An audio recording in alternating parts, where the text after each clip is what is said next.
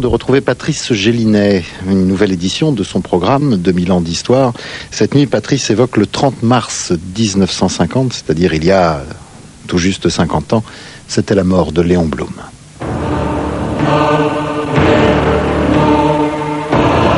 Il y a quelque chose qui ne me manquera jamais. C'est la résolution, c'est le courage et c'est la fidélité.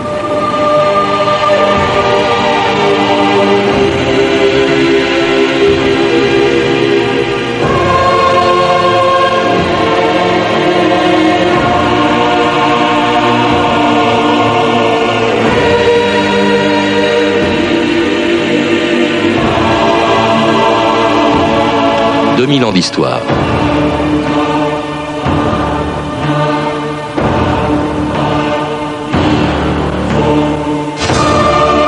Je le crois parce que je l'espère. Par ces derniers mots écrits quelques heures avant sa mort, le 30 mars 1950, Léon Blum résumait tout ce qui, pendant 50 ans, avait donné un sens à sa vie. Un engagement à la fois politique et moral qui a fait de Blum l'homme qui, avec Jaurès, a le plus profondément marqué l'histoire de la gauche française. Homme de culture, homme de courage et homme de cœur, inattaquable sur le plan moral, ses adversaires n'ont rien trouvé d'autre à lui reprocher que d'être juif, ce qui valut à Léon Blum les attaques les plus violentes qu'ait sans doute jamais subies un homme politique français. Il les supportera sans broncher, comme il supportera le procès de Rion et la déportation. Et le jour de ses obsèques, place de la Concorde, le 2 avril 1950, c'est un hommage presque unanime que les Français rendront enfin à celui qui aimait rappeler en souriant qu'il avait été, quelques années plus tôt, l'homme le plus insulté de France. Monsieur Vincent Auriol, président de la République française. Le président est très, très ému grand et tendre ami, le destin veut qu'aujourd'hui, ce soit moi qui vous accompagne vers l'éternel repos en vous apportant l'hommage reconnaissant et endeuillé de la nation. Ce ne sont pas seulement vos camarades qui vous font cortège, ce ne sont pas seulement les combattants de la résistance, c'est la France tout entière. Et par-delà les frontières, ce sont tous les hommes libres du monde, précisément parce que vous étiez une grande lumière de la France. Jean Lacouture, bonjour. Bonjour. Je crois que les obsèques de, Léon Blum, euh, le 2 avril 1950, vous les avez couvertes, comme on dit dans le langage ou dans le jargon journalistique. Vous étiez journaliste à combat à ce moment-là. Oui, en effet, je n'étais pas présent à cette euh, cérémonie. Nous, vous venez d'extraire le, discours euh, très bouleversé et bouleversant par là de, de Vincent Auriol, qui était vraiment un ami très proche de, Léon Blum. J'étais à la rédaction de Combat, mais le, le, matin même, j'avais euh, été à la, à la rédaction du, Populaire et dans le hall du Populaire, j'avais vu le catafalque de, de Léon Blum que je n'ai malheureusement pour moi euh, jamais jamais rencontré. Je ne le connais que sous forme d'un homme mort dans son catafalque, entouré par euh, la dévotion oui, on peut employer le mot de dévotion, oui, de beaucoup de camarades et même, on peut dire, de beaucoup de citoyens, tout simplement, et citoyennes. Alors, et puis du président de la République qui rendait hommage à l'homme politique. Alors, je voudrais qu'on revienne avec vous un peu sur sur l'itinéraire de Léon Blum, qu'on sera parfois obligé de survoler, notamment les périodes les plus connues. Mais euh, peut-être ce qu'on ne connaît pas, c'est que l'homme politique, il est devenu euh, homme politique, si je puis dire, assez tard dans sa vie. C'est d'abord un, un, homme de culture, un normalien qui n'avait absolument pas la vocation politique, Jean Couture. Non, en effet, il le dit lui-même, c'est vraiment la rencontre avec Jaurès qui l'a conduit à la politique. Enfin, l'affaire Dreyfus d'une part, mais euh, l'affaire Dreyfus était une affaire de justice qui n'était pas spécifiquement, euh, politique. C'est la rencontre avec Jaurès qui, qui le fait entrer on simultanément en politique et en socialisme, de façon très précise. Jusque-là, euh, c'est essentiellement c'est un, intellectuel qui a euh, travaillé à l'école normale supérieure, qui a euh, fait peu après, il a hésité entre la littérature et le droit. Il s'est dirigé vers le droit, vers le Conseil d'État. Il a été un grand juriste. Il a été, il a, il y a des consultations de lui en Conseil d'État qui sont restées. il a marqué de son empreinte cette cette activité au service de au service de l'État, service de la nation. En même temps, il était critique littéraire. Il a écrit un très beau livre sur Stendhal, Stendhal et le bellisme, un livre, les conversations de Goethe, nouvelle conversation de Goethe avec, Eckermann, euh, qui ne manque pas d'un certain, certaine audace d'être de, de, à la fois Goethe et il est plutôt Eckermann dans, dans, ce livre, mais enfin, il parle quelquefois au nom de Goethe. Et puis, il était un critique euh, dramatique très, très connu, très, très apprécié. Il a, il a pendant de longues années, euh, pour, notamment pour la Revue Blanche, la merveilleuse Revue Blanche, euh, écrit de nombreux articles sur le théâtre contemporain. Il était l'ami d'un grand auteur d'époque qui était Georges de Portoriche, mais enfin, il a eu aussi des ennemis puisqu'il s'est, à propos d'une critique dramatique, battu en duel avec Pierre Weber. Donc tout ça fait une carrière de personnage du Paris des lettres et des arts très important jusqu'au jour, à la fin du siècle, il rencontre Jean Jaurès, mais il est encore, à ce moment-là, essentiellement un homme, un homme, de, un homme de culture, un homme de la vie littéraire et culturelle, jusqu'à la, Peggy, la guerre, on peut dire, pour l'essentiel.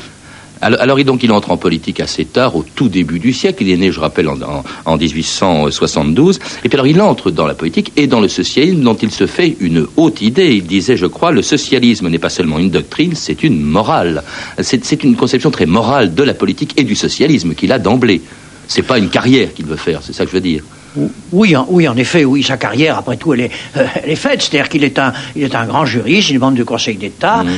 euh, cette, cette, institution ayant un grand prestige. Euh, il est en, non seulement dans ce grand juriste, mais un homme très connu dans le monde des lettres et des arts. Il n'a pas besoin de la politique pour s'affirmer comme un, comme un homme de son, un homme de son temps. Mais il se trouve que la, l'amitié passionnée qu'il voue à, à, Jaurès le fait entrer dans la mouvance de, de Jaurès, qu'elle suit au au journal L'Humanité, le premier, la première Humanité de, de 1904. Et encore là, il est un ami très proche de Jaurès, mais il n'est pas très lié à la vie publique. C'est la, la mort de Jaurès, l'assassinat de Jaurès en 14, à la veille, à la veille même, à 24 heures près du début de la guerre, au moment où Jaurès lance encore les premiers appels pour éviter la guerre, qui propulse euh, Léon Blum euh, au premier rang des, des, socialistes, dans la mesure où le, le leader vient de, de tomber. Il y a des dirigeants socialistes non, non négligeables, Renaudel, Thomas euh, et quelques autres. Mais enfin, c'est vrai qu'il va apparaître comme ça, comme le substitut de Jaurès, si l'on veut dire. Et puis, un socialisme euh, qui refuse la violence. C'est un peu le sens, d'ailleurs, du rôle très important joué par Blum au congrès de Tours en 1920. Il faut rappeler donc que le, socialisme est en crise en France. Va-t-on ou non suivre la voie et le modèle des bolcheviks en, Russie, euh, c'est-à-dire la conquête du pouvoir par la force, la dictature du prolétariat Blum refuse. À l'époque, ces socialistes-là sont minoritaires. Il en prend la tête et il crée le Parti socialiste de l'époque, c'est-à-dire la SFI aux sections françaises en effet, oui, le, premier grand moment de la vie politique de Blum est peut-être le à vrai dire, le plus grand moment de sa vie politique, c'est quand, au Congrès de Tours, il refuse le léninisme, le socialisme de la violence, le socialisme de la, force et du coup d'État, et, il, réclame, il exige le lien fondamental entre socialisme et démocratie. ce qui est d'ailleurs la social-démocratie, ça existait déjà, c'était même le premier nom du parti de Lénine, mais après, elle va être défendue par des hommes, notamment des hommes comme Bernstein ou Van der Velde, par exemple, et, en, France, Blum sera le le héros, euh, dans tous les sens du mot, du socialisme démocratique, celui qui refuse la violence que réclamait Lénine. Alors tout en ménageant l'avenir, c'est-à-dire la réconciliation avec les communistes, elle viendra euh, beaucoup plus tard euh, et elle viendra en 34, à partir de 1934, lorsqu'après les manifestations du 6 février 34, et eh bien six jours plus tard, c'est une gauche unie qui manifeste à Paris contre le fascisme. On écoute Léon Blum le 12 février 1934. Nous vous avons appelé aujourd'hui à manifester votre force, votre puissance calme et disciplinée, votre résolution inébranlable. Paris, rassemblé dans cette manifestation, signifie aux hommes du fascisme et du royalisme qui ne passeront pas. La réaction ne passera pas. Vive la République des travailleurs. Vive liberté Vive l'unité prolétarienne sans laquelle aucune victoire n'est possible. Vive le peuple ouvrier de Paris C'était donc Léon Blum le 12 février 1934, la naissance du Front populaire et puis les débuts également d'une campagne de presse très violente qui va durer plus de deux ans, la revue de presse Stéphanie Duncan. Oui, on peut parler, je pense, d'une véritable guerre menée contre Blum dans ces années 30 par la presse. Jean Lacouture, d'ailleurs, dans votre biographie euh, de Blum, vous dites même que les trois quarts de ce qui se publie alors en France participent à cette guerre verbale. En 1932, déjà, pour la revue d'extrême droite Je suis partout, Léon Blum incarne le mythe du complot étranger. Léon Blum sait tout, écrit Pierre Villette. Il a l'intelligence de tout, il a des intelligences partout. Il est par nature aussi indifférent aux intérêts de la France qu'un japonais peut l'être aux intérêts du Chili. En 1935, dans la revue Gringoire, Georges Suarez exprime lui aussi toute sa peur et sa haine contre Blum. Un personnage dangereux, dit-il, porteur d'une puissance satanique. Monsieur Léon Blum, dit-il, promène un Belzébuth déchaîné contre tout ce que nous aimons et respectons.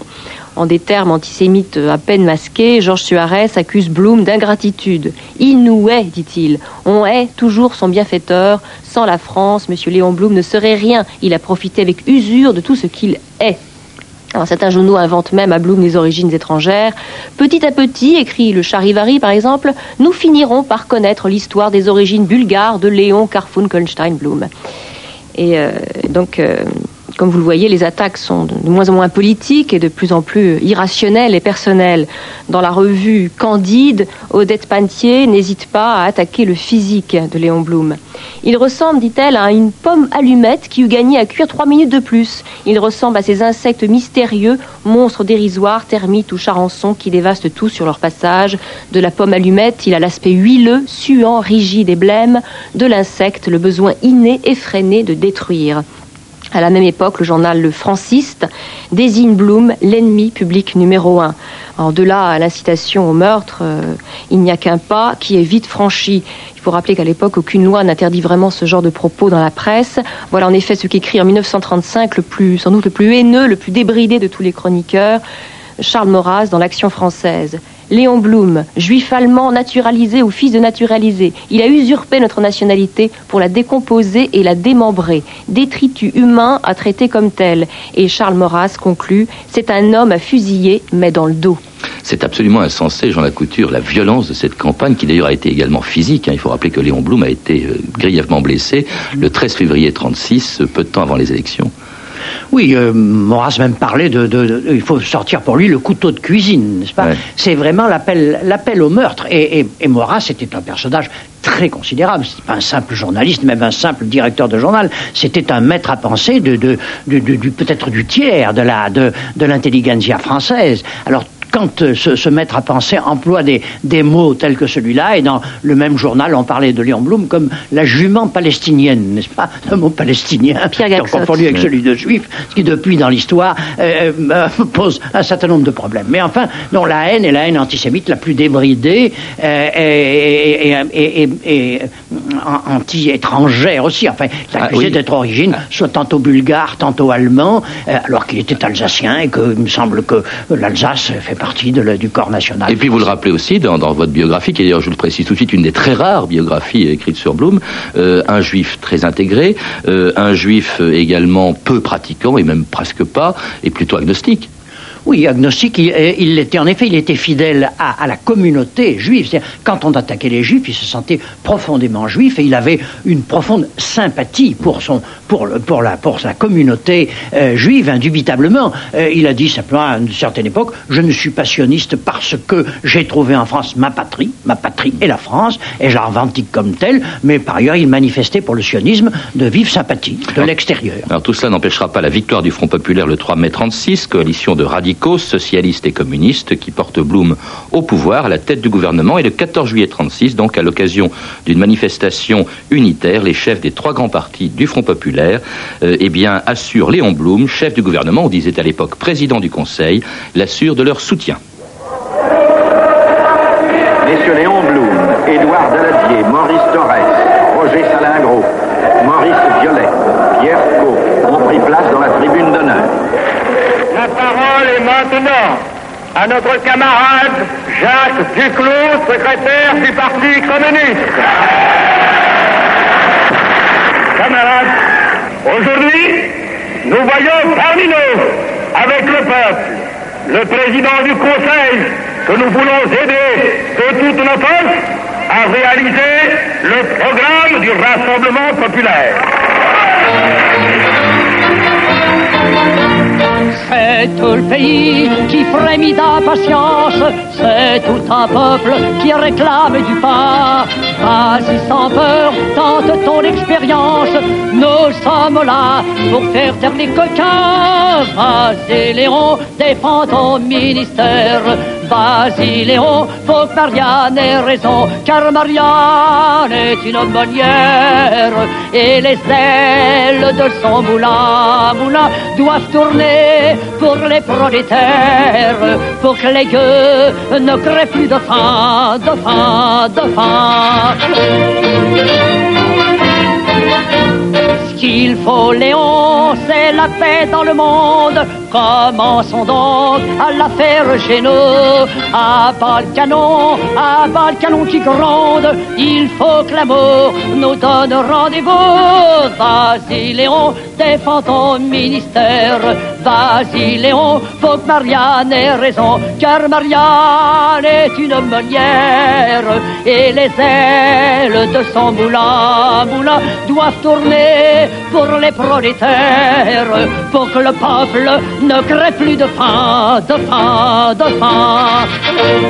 Vous écoutez France Inter, 2000 ans d'histoire, Patrice Gélinet. C'était Montéus, Vas-y Léon. Bah, Léon, évidemment, c'est Léon Blum, une chanson vraiment rare, tirée de l'anthologie de la chanson française éditée par EPM. Vous ne la connaissiez pas, je suppose, Jean Lacouture.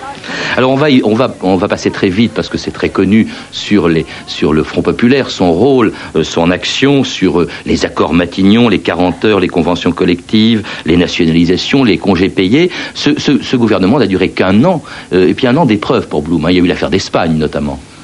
Oui, l'affaire d'Espagne qui est la terrible épreuve, parce que euh, vous parliez tout à l'heure de, la dimension morale du personnage de Léon Blum et du socialisme de Blum.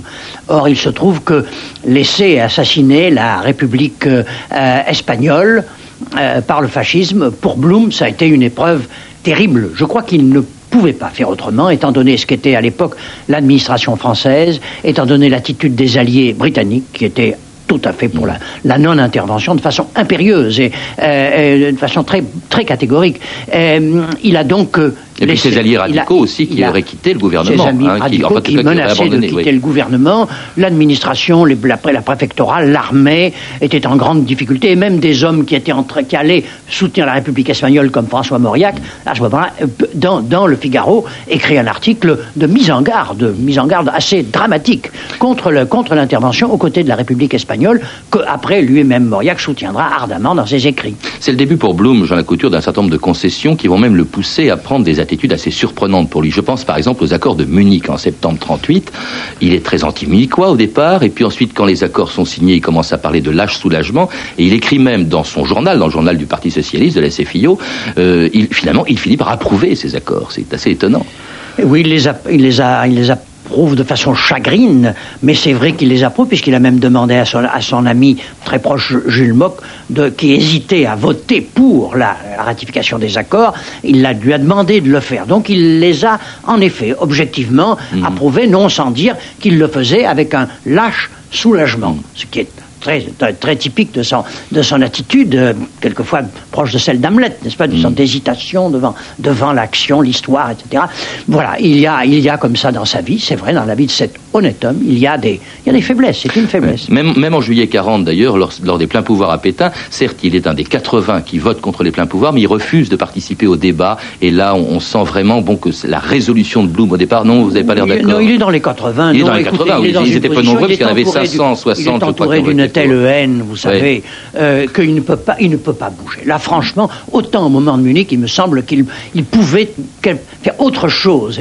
Euh, Mais à un moment, non, en, en juillet 40, il est, il est, il est, il est, il est ligoté par la haine des autres. Et la haine, évidemment, qui va arriver, qui va aboutir à son arrestation en septembre 40. Il est envoyé au fort du Portalet en attendant le procès de Rion organisé par Pétain contre ceux que le régime de Vichy considérait comme responsables de la défaite. Une archive pâtée de 1942. Urdos, près de la frontière espagnole, s'est empli ces derniers mois d'une animation inaccoutumée. Sur son territoire, en effet, s'élève le fort du Portalet, où par la décision du maréchal Pétain ont été internés les principaux responsables du désastre national.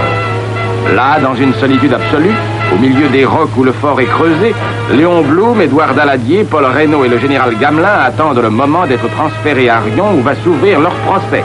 Du Portalet à Rion, le chemin de la justice. à peine. Pardon. Oui, euh, Jean Lacouture, Rion, bon, il va se défendre d'une telle manière que Vichy va renoncer au procès. Il va être déporté ensuite euh, euh, à Buchenwald. Il faut le rappeler, il s'est très affaibli qu'il rentre en France en, en 1945 et devient alors une espèce de conscience de la gauche. Il cesse de jouer des rôles de premier plan.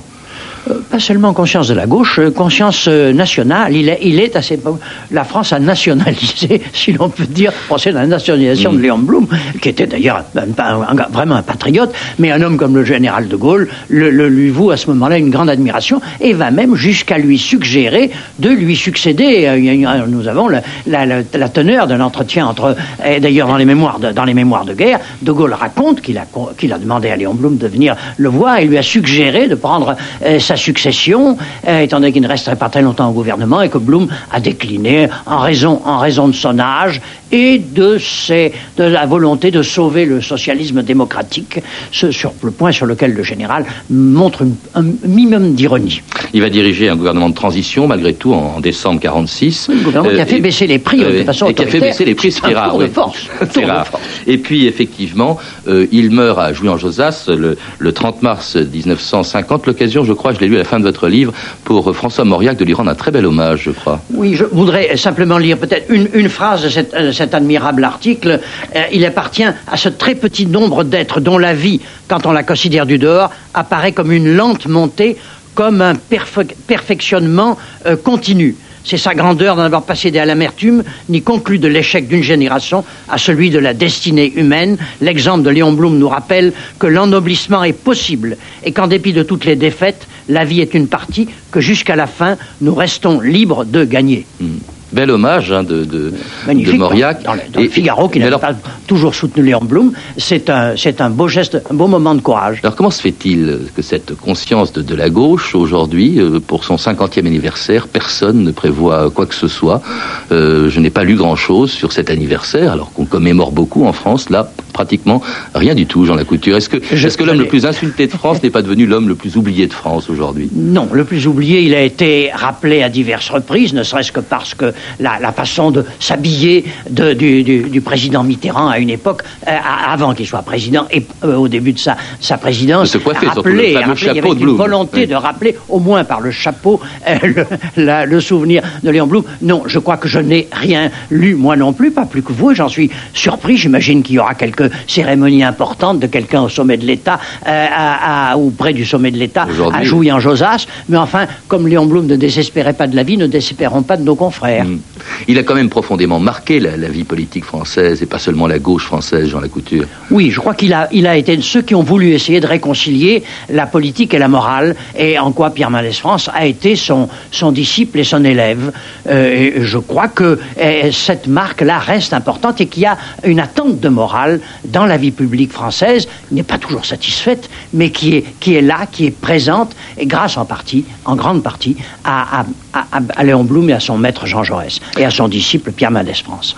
Merci en tout cas Jean Lacouture de nous avoir rappelé à l'occasion du 50e anniversaire exactement de, la mort de Léon Blum, et eh bien qui, qui était Léon Blum? Il y a également très peu de choses écrites sur Léon Blum, mais justement j'ai sous la main, et ça m'a beaucoup aidé pour préparer cette émission, votre biographie écrite il y a déjà 22 ans, Léon Blum, donc publiée au Seuil. Et puis euh, également chez le même éditeur, je rappelle que vous avez écrit François Mitterrand, une histoire de français, qui va paraître en début de mois prochain en livre de poche dans la collection Pocket. Et puis également un beau livre paru en janvier dernier chez Nathan sur John Fitzgerald Kennedy. À lire également Bloom, Dylan Grelsamer, donc une autre biographie, euh, parue chez Flammarion en 96. Et puis l'article Léon Blum de Marc Sadoun dans le dictionnaire historique de la vie politique française au XXe siècle sous la direction de Jean-François Sirinelli aux presses universitaires de France. Vous avez pu entendre un extrait du journal de l'année 42, une archive pâtée éditée en cassette vidéo aux éditions Montparnasse. Vous pouvez retrouver tous ces en contactant le service des relations avec les auditeurs au 08 36 68 10 33, 2 francs 23 la minute. Et puis aussi, vous pouvez nous envoyer, vous le savez, vos remarques et suggestions sur notre email 2000 ans.histoire at radiofrance.com. Je répète, 2000 ans.histoire at radiofrance.com. C'était euh, de- 2000 ans d'histoire. À la technique, Olivier Riotor et Clotilde Thomas. Documentation, Elsa Boublil et Cyril Norta-Jacob. Revue de presse, Stéphanie Duncan. Une réalisation de Anne Kobilac. Une émission de Patrice Gélinet. Patrice Gélinet que nous retrouverons bien sûr la nuit sous les étoiles exactement sur France Inter la semaine prochaine. Après la grande histoire sur les ondes, la petite histoire, la fiction de la nuit, après Patrick Verbeck ici avec Funky Français.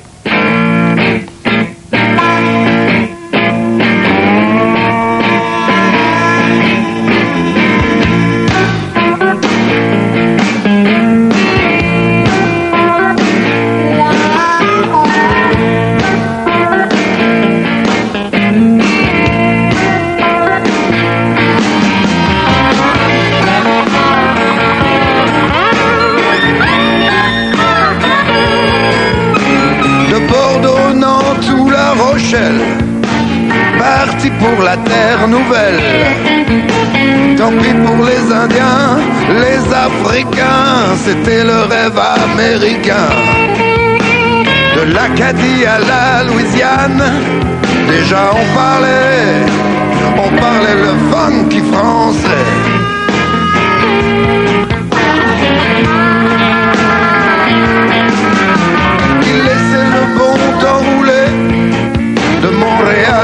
Storyville.